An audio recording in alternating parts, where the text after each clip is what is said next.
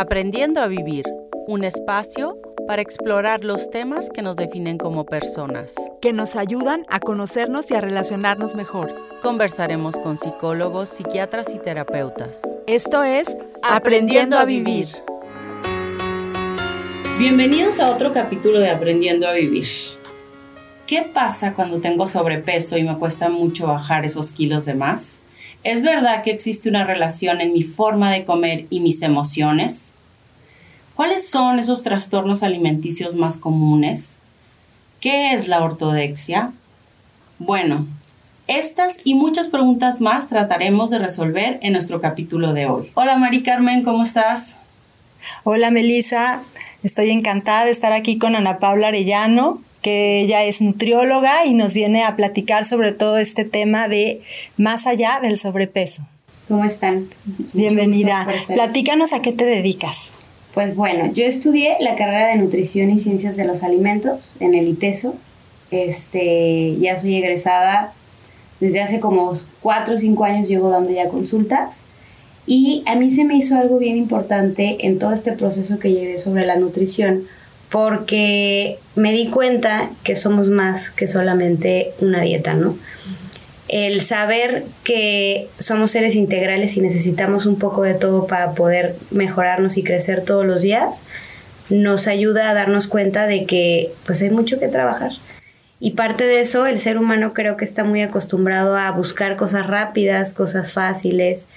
Mi proceso y la manera en la que yo estudié nutrición, yo primero estudié diseño, me cambié a la carrera de nutrición porque hace 8 o 9 años eh, tuve un viaje y regresé con problemas de alimentación. Mm. Regresé con todo, habido y por haber, anorexia, bulimia, ortorexia, comía, no comía, ayunos, vegana, todo. Entonces eso me hizo entender el que somos más que solamente una dieta, ¿no? Y ahí fue cuando me empecé a interesar mucho por la nutrición y dije, es que necesito saber qué está pasando conmigo y el por qué me siento de esta manera. Porque era depresión, ansiedad, o sea, yo veía mi mundo y yo decía, es que realmente, pues vivo bien, tengo a mi familia, estudio en el ITESO, tengo amigos, o sea, no había nada por lo cual sentirme así. Y aparte yo ni siquiera tenía como esa distorsión corporal de que yo realmente me veía y yo decía, es que estoy demasiado flaca.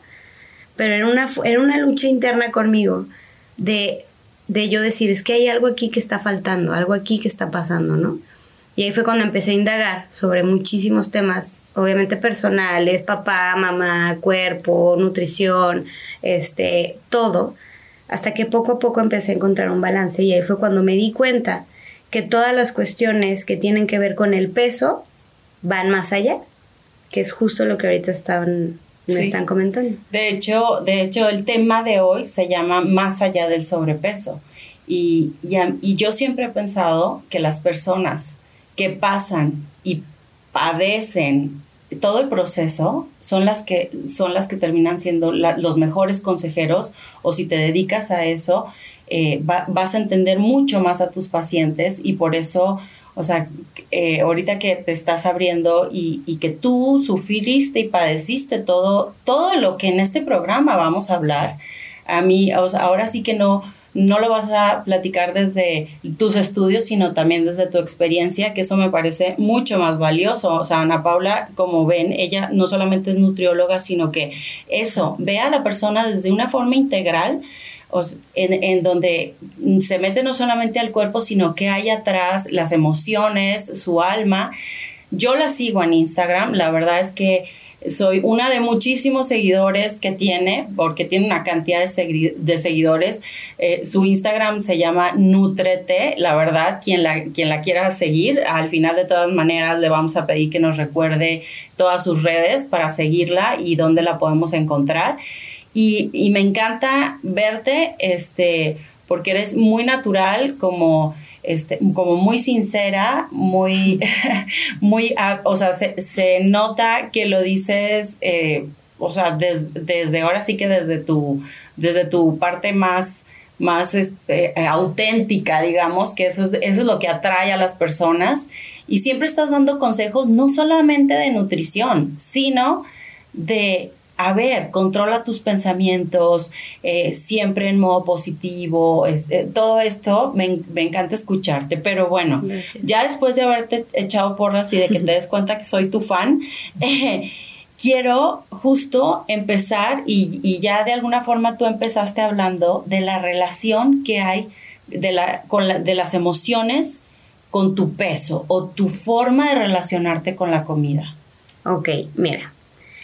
Parte de las cosas que yo fui aprendiendo durante este proceso, este, tanto personales como también con consulta o con los pacientes, em, fue que realmente todo viene desde la época de los cavernícolas, literal en pocas palabras, cuando nosotros tenemos esa necesidad de estar pues en manada, o sea, conviviendo con este con gente, sentir esa calidez, ese cariño, ese afecto, ese apapacho. Desde que tú naces, es más, desde el embarazo que tuviste con tu mamá, que es esta primera relación, hasta que naces, que das pecho, tú como mamá, ahí es el punto clave donde el bebé siente seguridad, protección, cariño, afecto, amor con algo dulce.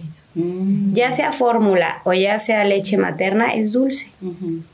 Entonces, al final del día, desde que estamos pequeños, sentimos esa sensación de apapacho y de calidez con la comida. Como consuelo. Exacto, consuelo. Es un, es un, es un abrazo, literal. Entonces, ¿qué pasa? no Vamos creciendo Ahorita yo les hablo de la parte cultural y digo también de la parte nutricional y emocional porque somos parte de un todo. Sí. Pero bueno, a nivel cultural, pues es esa parte, ¿no? Mamá, cariño, afecto, amor, comida, dulce. Creces y ¿qué pasa, no? Fiestas infantiles, gente, amigos, convivencia, familia, pastel, dulces.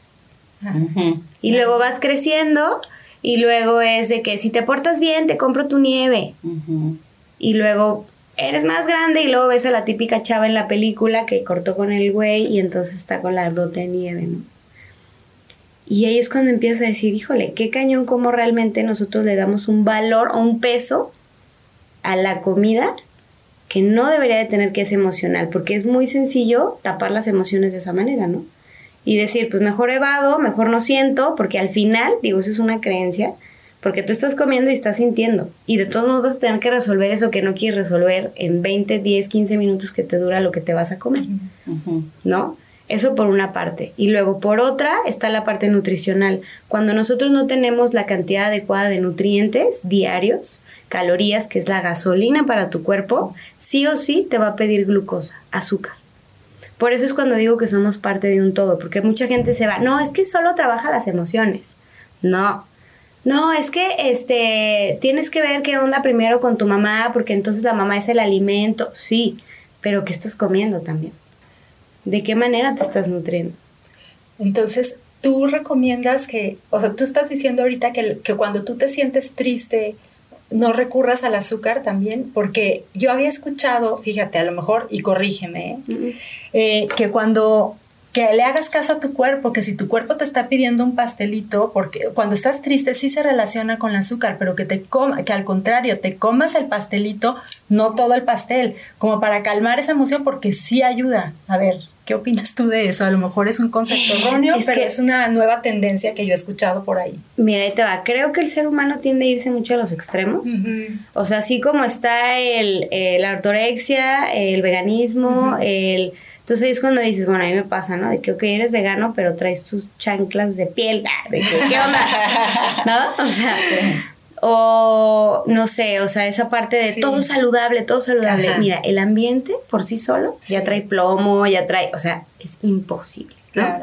Y luego esa parte de que cómete el pastelito, muchas veces, no siempre, pero si no tienes un conocimiento sobre tu persona, lo puedes utilizar como una excusa.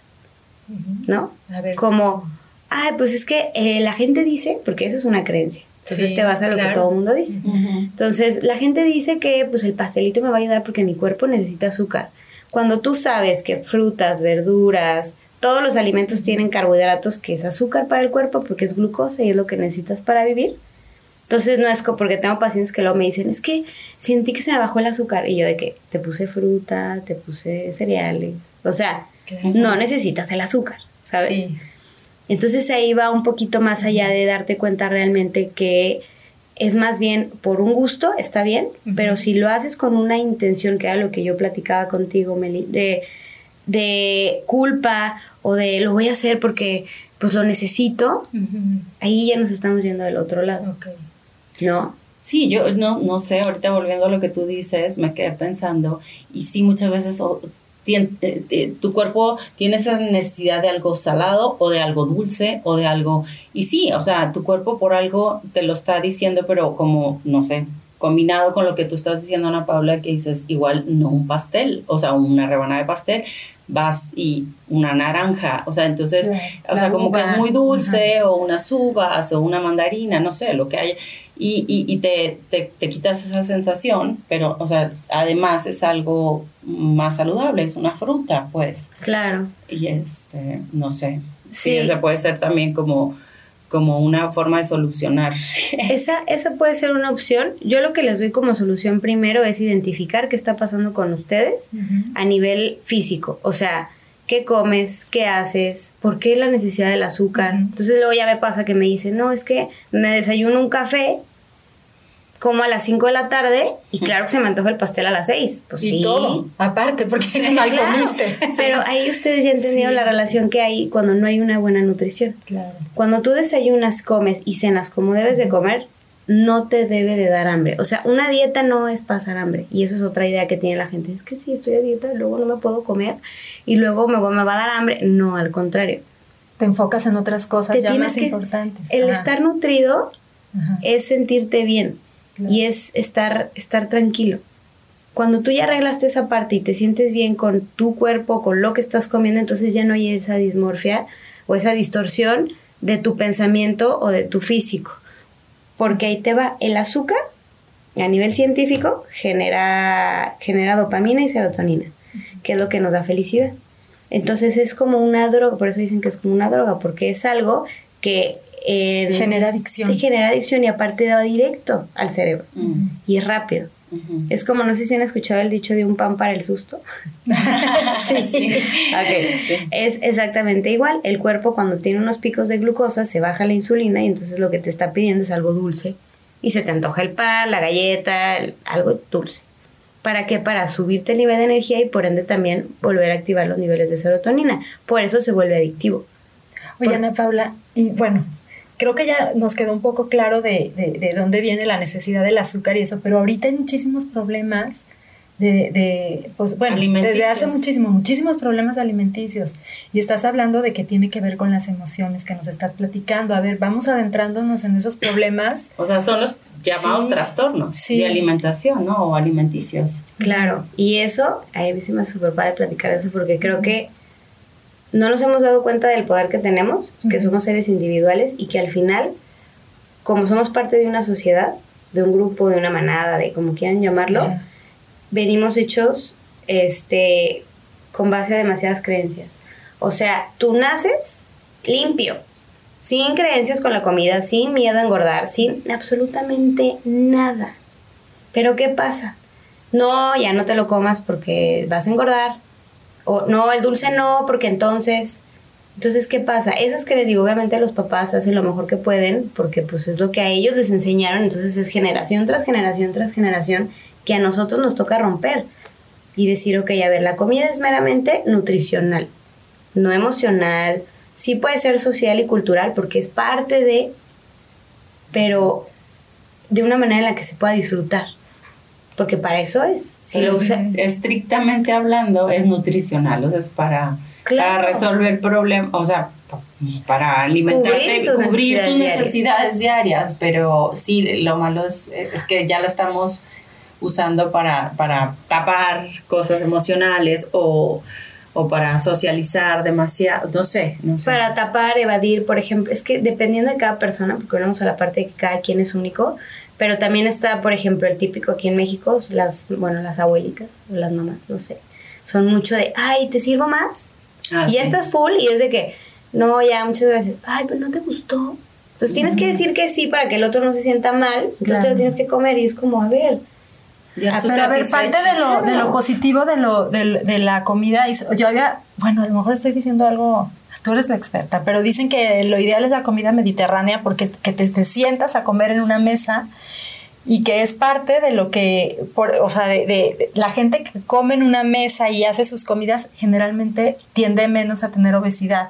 Dice que ha causado la obesidad también, no sé si sea cierto, eh, eh, el comer parada, a prisa. Entonces preparas alimentos no saludables. No sé si, si te hace, si te hace sentido esto que te estoy diciendo. Sí, claro, también tiene mucho que ver porque, bueno, uno, tu cerebro tarda más o menos como 20 minutos para identificar que ya estás satisfecho. Cuando tú comes rápido, no identifica el cerebro, uno, dos, ni siquiera la masticación es correcta. Entonces, cuando no hay una buena masticación, los nutrientes ni siquiera llegan como deben de llegar. O sea, literal entra los pedazos tal cual y no es, no es la misma absorción de nutrientes.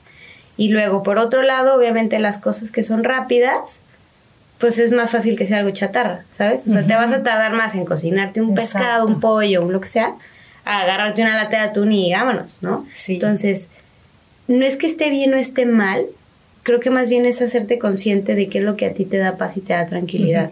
¿Sí? ¿Por qué? Porque también estamos en el mundo. O sea, imagínate todo el tiempo estar estresados de que es que tengo que sentarme a comer todos los días. Una persona que tiene una vida eh, donde todo el tiempo tiene que estar de aquí para allá, pues va a ser prácticamente imposible y va a vivir frustrado porque no lo puede lograr.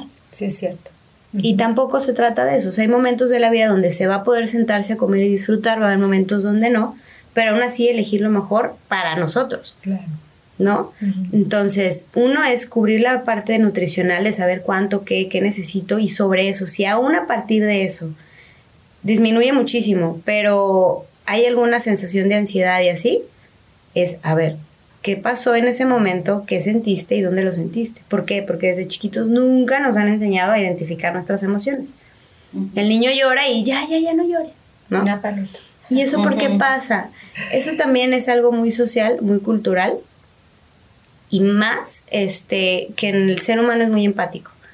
Entonces no nos gusta ver a los demás sufrir, no sé si les ha pasado. Sí, Entonces cualquier sí. cosa que nos genere así como que el otro está mal, ya nos causa angustia y conflicto. Entonces, ¿qué, qué hacemos? Ya, ya, ya no llores. ¿Sabes? O sea, es una manera fácil de poder ver qué hacer, ¿no? Y así es cuando vamos creciendo, nos vamos dando cuenta de que vamos creyendo cosas que ni siquiera son nuestras y las vamos adoptando como nuestras y entonces así nos empezamos a comportar. Regularmente cuando hay un exceso de peso es porque hay una protección, o sea, ¿qué pasa? El ser humano es mamífero, ¿ok? Entonces, mamíferos por naturaleza, una manera de protegernos es, por ejemplo, el león extiende la melena, el oso se para en dos patas, el ser humano, una manera de protegerse es subiendo de peso. ¿Por qué? Porque curiosamente digo, cada caso es diferente, pero me ha pasado, ¿no? Tengo pacientes que igual llegan y me dicen, ah, Pau, es que no sé por qué no puedo bajar de peso.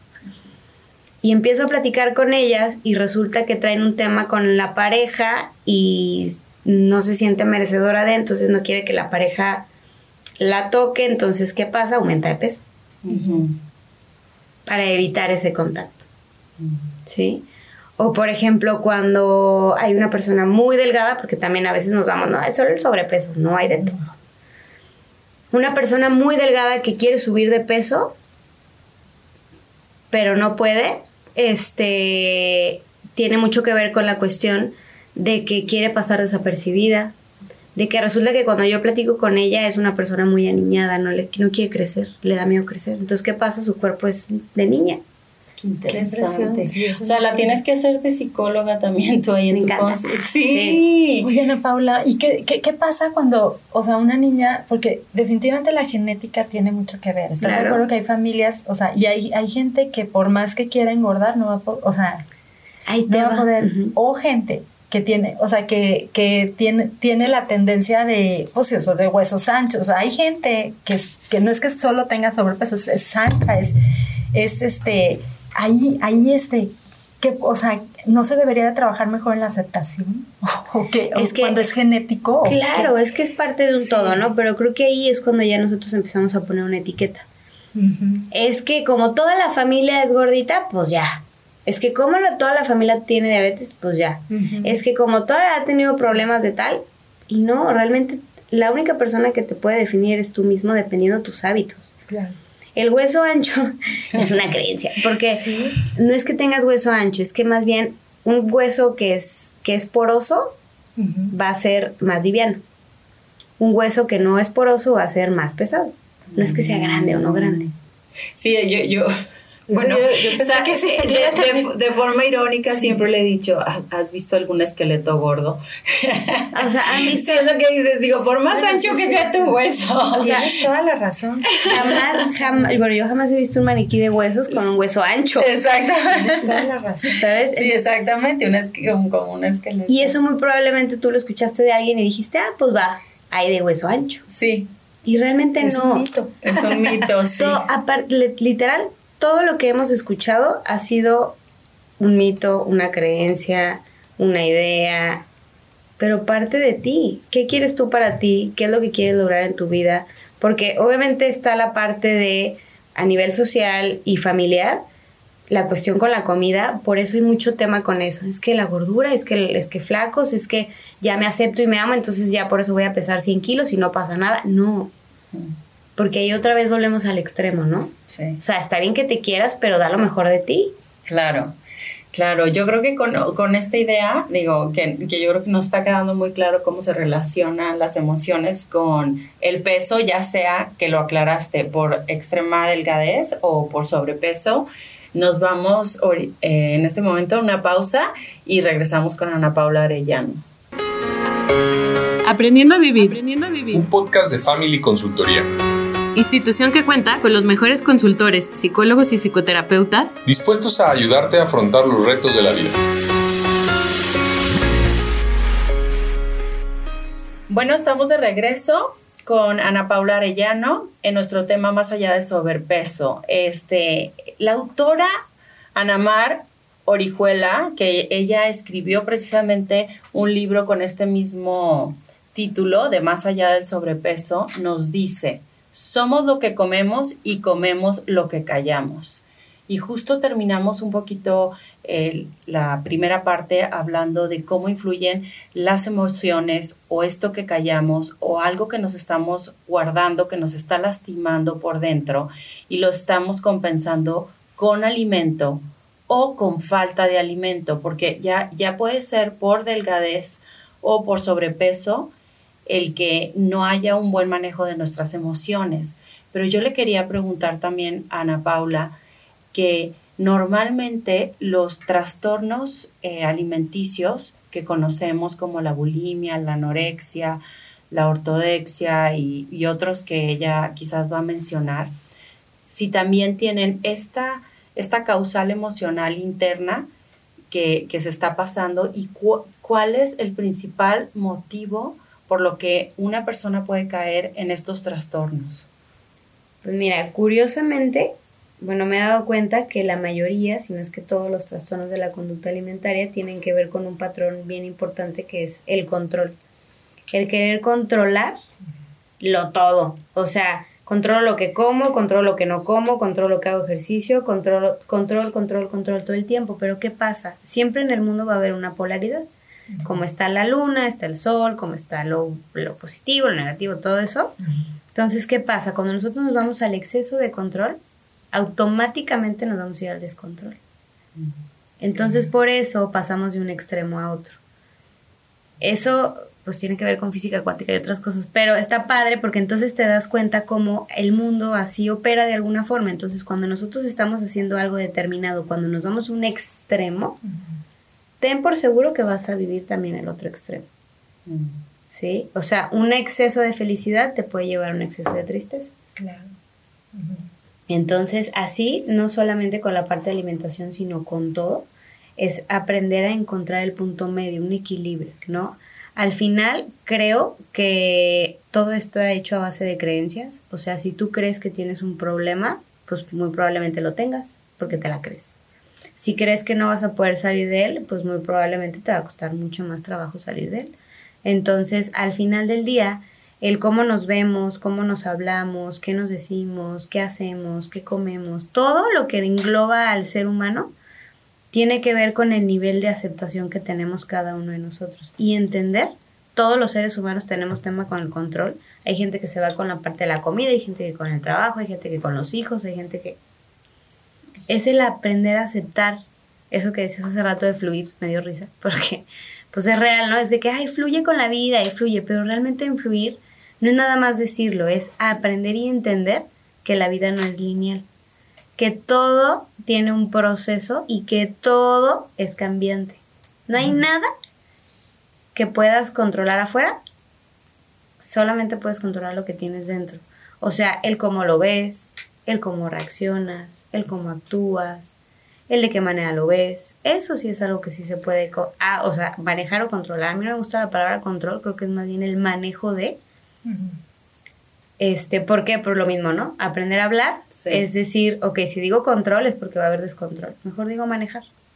Pues sí, de hecho, como tú decías, o sea, al, final no podemos controlar nada de nuestro exterior y lo, lo único que nos queda es cómo reaccionamos y, y, eso solamente depende de ti. O sea, de verdad yo veo personas que, que, hay un problema en su vida y el manejo del problema es, o sea, hace todavía más grande el problema de lo que se pudo, o sea, tu manejo lo puede aumentar o, o disminuir ese mismo problema. Pero yo quisiera, no sé si aprovechando de, pues de la confianza que nos tuviste, de al principio del programa, tú mencionaste que tú pasaste y, viviste de alguna forma eh, algunos de estos trastornos. Si quisieras compartirnos algo de ese proceso que tú viviste y cómo pudiste salir de él. Ay, pues estuvo, estuvo pesado. No ha pasado, pero pues bueno, al final creo que hice de todo, o sea, de verdad. Reiki, chamanes, terapias, psicólogos, este, hipnotistas, eh, padres exorcistas, todo lo que puedas imaginarte para yo estar bien. Hubo un tiempo que me metí muchísimo a la parte de la iglesia, o sea, iba a misa todos los días, o sea, me iba a los extremos, ¿no? Y todo el tiempo estaba buscando afuera es que de seguro eh, me falta esto en la comida, entonces me voy a tomar eh, los omegas para que el cerebro entonces me ayude a. Y entonces voy a eh, ir a meditar todos los días porque eso me va a ayudar a, pero solamente me enfocaba en una cosa, ¿no? O voy a leer 50 libros para que en esos libros me digan qué tengo que hacer. Cuando la realidad es que todas las respuestas entendí en algún momento de mi vida que todo estaba dentro de mí. O sea, el decidir salir de era solamente tomar acción el ser humano está hecho a base de repetición e imitación. Todo lo que hacemos repetidamente y lo que imitamos se vuelve parte de nosotros. Por eso dicen que estamos hechos de las cinco personas con las que más convivimos. Mm. Si tú eres una persona que dejó de fumar y se junta con fumadores, es muy probable que te cueste mucho más trabajo o termines fumándote uno. Claro. A que si convives con gente que no fuma, supongamos, ¿no? Este, igual con la comida, si convives con gente que come muy mal, es muy probable que te cueste mucho más trabajo que si convives con gente que come sano. Igual con los deportistas, o sea, esa parte de buscar el punto medio, ¿no? Los niños, ustedes que me imagino que tienen hijos, sí. Sí. Este, siempre el más chiquito sigue al más grande, ¿no? O el más grande a la mamá, o al tío, al papá, o a alguien. Entonces, para que el niño aprenda a decir papá y mamá, le tuvieron que estar repitiendo papá, papá, mamá, mamá, para que lo pudiera decir igual nosotros. Por eso es importante el cómo te hablas. Si todo el tiempo te estás repitiendo algo, pues lo vas a aprender y lo vas a hacer y se va a, ver, se va a volver un hábito y ese hábito una creencia y esa creencia una manera de vivir. Entonces va. Y también cómo le hablas a los demás, ¿no? O sea, claro. lo que le dices, los mensajes, como tú dices, nosotras que somos mamás o abuela ya, este, o a tus amigas, o sea, los mensajes que les estás diciendo, o sea, es como reafirmando una, conducta. conducta. O sí, o sea, sí, ahorita lo comentábamos en el corte, este, a veces eh, también las, las, mamás cometemos el error de, de, juzgar o criticar los cuerpos de nuestras hijas o porque ya subieron de peso o porque te tienes que poner a dieta y mira y esto. Y yo creo que más allá del mensaje, además de que baja de peso, es que no te acepto como eres. Y es un mensaje muy fuerte, o sea, el que una hija se sienta no querida, o sea, no, mi mamá no me acepta de otra forma que no sea delgada, por decirte, y, y, le sale contraproducente, perdón. ¿Y qué tal si yo te digo que eso es un reflejo de lo que hay en ti? Claro. Y que el es que estás subiendo de peso, es que no te acepto porque estás más gordita, es una voz interna contigo de que tú no te aceptas a ti y eso lo ves en el otro.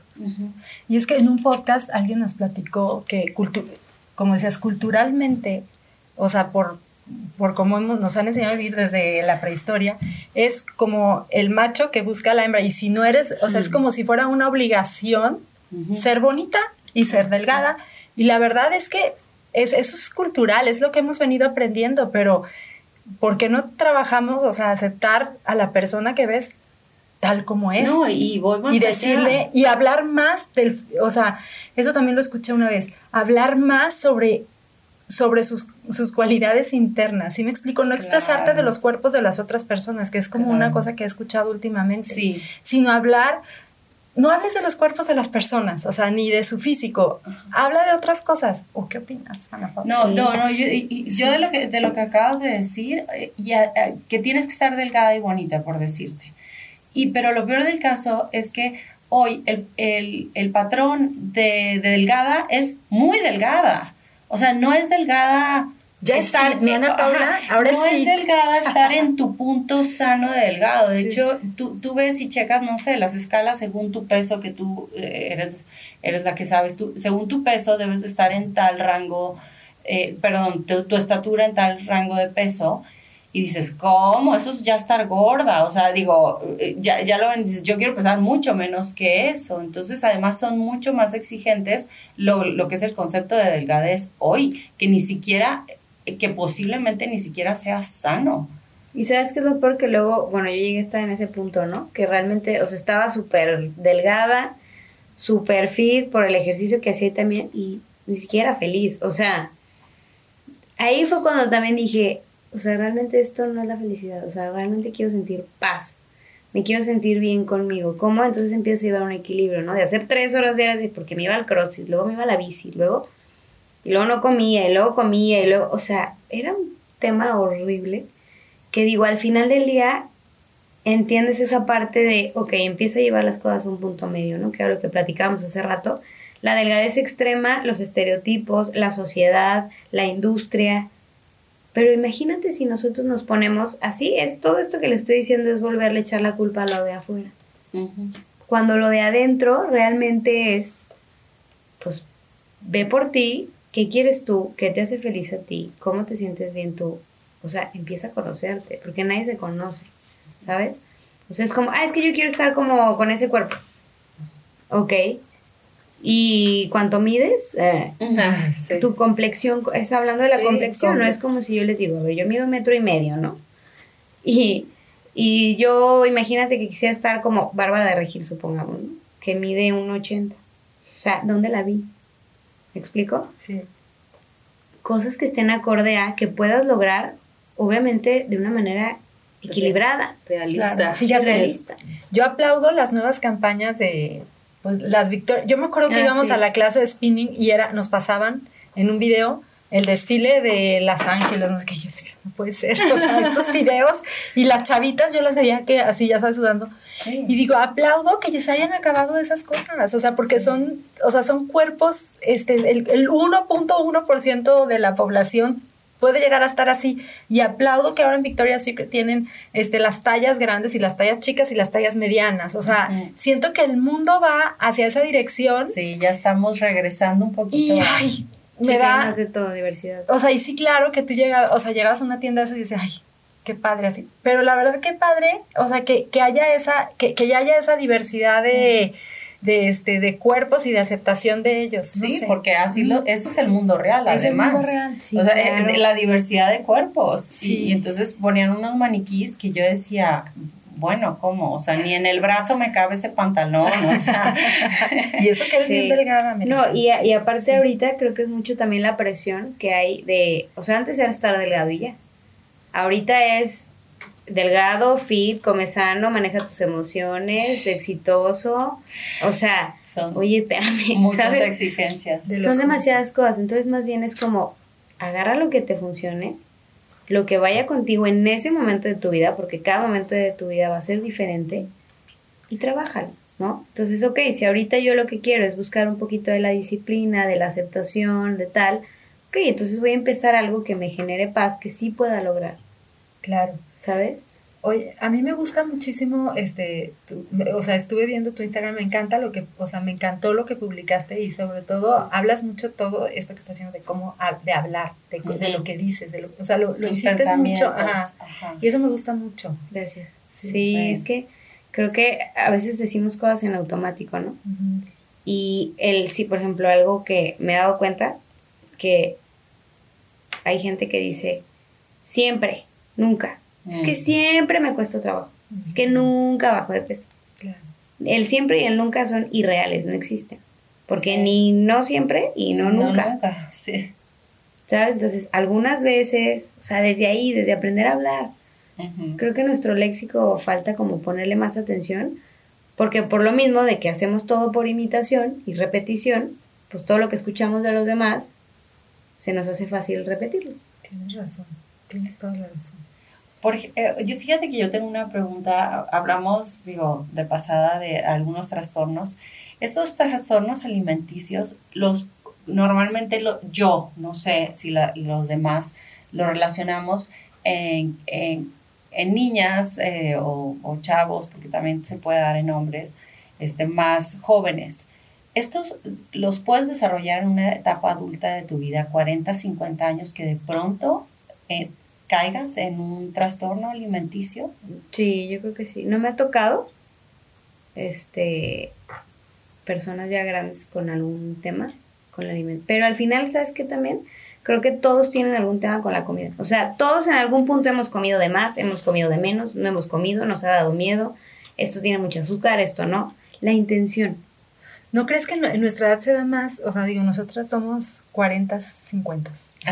Yo, yo a un paso de 50. ya nos delatamos. aquí. Este, pero eh, yo lo que noto mucho a mi alrededor es la, la vigorexia y la ortorexia entre nuestras entre nuestras Generaciones. Sí, Sí. yo Este, también. Creo que es el trastorno que más tengo de- veo de cerca. Yo también. Entre, Sí, porque ahí acuérdense que entramos en otra etapa en donde ya es, o sea, ya voy a llegar a los 50 Sí. y entonces ya me estoy viendo la piel así, entonces entra la falta de aceptación. En o la el medida, sobrepeso también. o el sobrepeso. En la medida en la que tú te aceptes, pues vas a aceptarte tal y como eres. Y en la parte social y cultural volvemos a lo mismo. A la mujer le da seguridad el físico y al hombre le da seguridad el dinero. Sí. Por eso ves a los panzones de que, ah, de que les vale Sí. su cuerpo, ah, pero, sí, de panzón, pero sí. pero con dinero. Entonces, pero trae a la reinita al lado, ¿no? Exacto. Es Entonces, entonces eso a nivel, eh, a nivel cultural así funciona, ¿no? O sea, la mujer parte de su seguridad es eso y un hombre con dinero. Si un hombre no tiene dinero, no tiene seguridad. Si una mujer no se siente o está bonita, no tiene seguridad. Son los, lo- los va- valores o pseudovalores que se manejan en la sociedad actual. Sí. Pero créanme, si nos están escuchando jovencitas, esos valores no, no funcionaban tanto en nuestros tiempos. no, no es algo, es una distorsión actual, no sé si de las Kardashian o de lo que vemos, o sea, la porquería que, que estamos viendo en... Sí, o sea, el prototipo de mujer bella, eh, o sea, cada vez era, se empezó a hacer cada vez más delgada, más delgada y, y te lo presentaban como un prototipo, entonces, pues bueno, es, es lo que tenemos como un ejemplo de que así, para ser bella, tengo que tener ese peso o esa complexión, ¿no?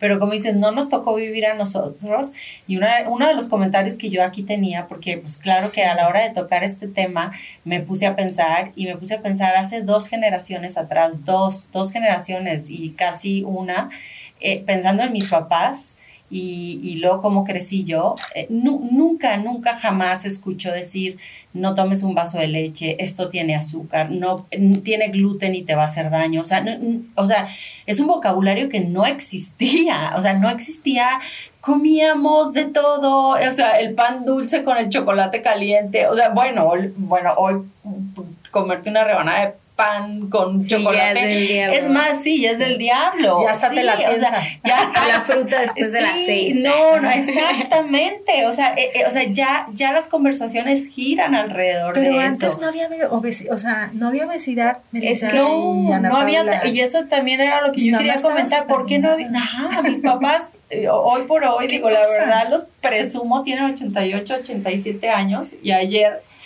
cocinando unas hamburguesas y este y, y mi papá se la tomó con una coca. No toma coca todos los días. Pero qué, o sea, ¿Qué pasa no, en ¿por el qué? mundo actual? A ver, Ana Paula, tú eres en esta brecha, o Y- sea, y, y tienen 88 Sí, años. o Digo, wow, yo quiero vivir esa edad todavía comiendo eso. Es que mira, a nivel nutricional, obviamente los alimentos no tienen los mismos nutrientes que tenían antes. Antes eran diferentes, no había tantas cosas industrializadas. Cada vez hubo más boom de lo industrializado. Y después de eso, aparte de la cuestión de industrializado, pues había más movimiento, la gente hacía más cosas. O sea, ya ahorita quieres comer algo y le picas Uber Eats y pides lo que quieras.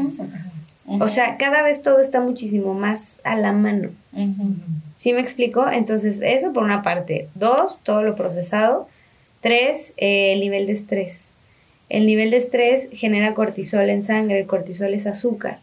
De hecho, hay un, hay un documental en Netflix que se llama En pocas palabras. Bueno, son como miniseries. buenísimo. Está padrísimo, Sí. me encanta. Y te habla de esa parte, te habla de una cuestión del estrés, de cómo tu cuerpo genera cortisol para poder correr como método de lucha o huida, porque el ser humano, igual como somos mamíferos, al igual que un perro, o lucha o huye. Y el ser humano es igual. O se enfrenta al problema o sale corriendo. ¿Cómo? Con alcohol, con comida, con distracción, con... O lo enfrenta y a ver, voy a ver qué onda conmigo, qué está pasando, pero ¿qué es más fácil? Huir. Y al ser humano, entre más fácil le pongas las cosas, mejor. ¿Por qué? Porque lo que más busca es reservar energía. Es, una es un mecanismo de supervivencia, así funcionamos. Por eso también esa parte de la comida, les hago mucho énfasis porque luego también creen que entre menos coman, más van a bajar. Y no. No necesario, o sea, no. Tienes que tener un rango de 1000 a 1200 calorías si eres mujer y 1400 a 1600 aprox, dependiendo cada persona, dependiendo su edad, su estatura, su peso, qué hace y todo, para saber cuál es la cantidad recomendada y adecuada para esa persona para que baje y no se estanque. Porque yo les pongo el ejemplo, a ver, imagínate que tu cuerpo es como un banco. Entonces, no le estás dando suministros de glucosa, que es energía, la principal fuente, ¿no? Y em, le das dos comidas al día y medio comidas porque pues quieres bajar de peso. El cuerpo como mecanismo de defensa entra en una resistencia, entonces le dice a la glucosa, ¿sabes qué? Pues te voy a prestar grasa para que puedas funcionar, pero cuando vuelvas a comer algo me lo vas a regresar con el 4%. Entonces, ¿qué pasa? La gente no come y cuando come sube. Y por eso el rebote y por eso todas las cosas que pasan, porque, ¿sabes qué? Creo que no hay cultura nutricional. O sea, más que solamente llevar una dieta, para mí lo más importante es que aprendan a comer. La gente no sabe comer. Y luego ya hay dietas donde te ponen, no, es que hay una, no, ¿cómo se llama ahorita? Que es eh, la alimentación consciente. No, es que yo ahorita estoy llevando una alimentación consciente. O sea, ¿cómo puedes llevar una alimentación consciente si no sabes qué son los macros? ¿Qué son los carbohidratos, las proteínas y las grasas dentro de tu plato? Y sobre eso identificar cómo te sientes con lo que comes. Oye, rapidísimo porque ya casi nos saca el tiempo. ¿Qué opinas de la- del ayuno intermitente que está tan de moda Ay, ahorita? sí si quisiera. ¿Sí te gusta? Ah, ¿Sabes por qué? Volvemos a la base. Tu Sí. cuerpo necesita cierto requerimiento. El ayuno intermitente es un ayuno de 12, 16, 18, 24 horas. Dependiendo del 24, a mí se me hace too much. Pero bueno, dependiendo de ese horario, si tú, por ejemplo, necesitas 1400, yo te voy a poner esas 1400 en dos comidas. Ok. O sea, el requerimiento energético va a ser el mismo ¿Con una colación o algo? con dependiendo el Sí. tiempo. Si queremos hacer un ayuno, por ejemplo, de 12 horas, casi todo lo casi todo el mundo lo hacemos. Sí. Cenamos a las 8 y desayunamos a las 8. Ahí son las 12. Ujú. 16, ok, cenamos a las 8, desayunamos a las 2, 8, 9, 10, 11, 12. A las, a las 12. Entonces así se va alargando, pero al final el requerimiento energético es el mismo. Una persona que dice, voy a hacer ayuno, entonces no voy a comer, ahí está haciendo una reducción. Mm.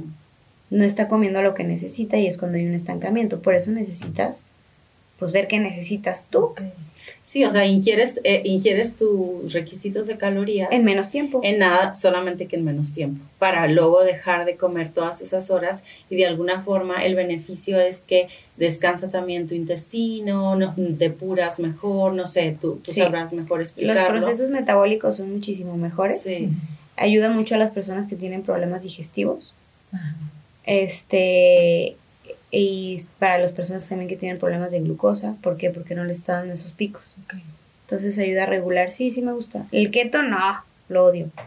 Porque siento que no es sostenible, no te nutre nada, estás quitando muchísimos alimentos, estás utilizando una vía que no es normal para el cuerpo, que es la cetosis, la cetogénesis, y la principal fuente es la glucosa. Ah, y luego aparte se quedan con la idea de que lo keto para bajar, dejan la, dejan la dieta cetogénica y luego se van y se compran sus galletas keto con muchísima grasa y se siguen pasando de su requerimiento calórico y pues obviamente pues están, o sea, grasa crea grasa, carbohidratos en exceso que no utilizas crean grasa. Mm. Y la proteína la dejamos de lado. Piel, cabello, uñas, órganos, todo nuestro cuerpo se compone de proteínas, aminoácidos. Nuestro ADN es aminoácido. Y Oye. eso está al final, nunca lo pelan. Ah. Ay, Sí. pues se nos acabó el tiempo, Ana Paula. Este, tenemos una sección eh, donde le pedimos a nuestro invitado, invitado que nos recomiende una película o, o un libro, y un libro si se puede, Claro. para reflexionar sobre lo que estuvimos platicando contigo o continuar esa reflexión. Ok, hay un libro que me encanta, que ya lo recomiendo, este, que se llama Las cinco heridas que te impiden ser uno mismo. Te habla de que todos tenemos cinco heridas, abandono, humillación, traición, injusticia y rechazo. Dentro de esas cinco heridas es nuestra manera de comportarnos, las máscaras que nos ponemos y sobre eso cómo actuamos y el cuerpo que, que tenemos a nivel inconsciente. que son las cinco heridas de la infancia, que ya en- Sí. en, un programa lo tocamos justo las cinco heridas de la infancia, y hay un libro que también se llama Las cinco heridas de, De la infancia. Sí, Sí, para profundizar en eso. Muy- Sí. muy- fíjate, ¿quién, ¿quién iba a decir que terminando un tema de, de sobrepeso o de nutrición, al final lo importante es leer un libro sobre las cinco heridas para, para no, no, no es, no es un libro de come sano, no sé, otra no, cosa. No, ese es así. De hecho, mis pacientes ya se los mando y, o sea, sí, está muy padre.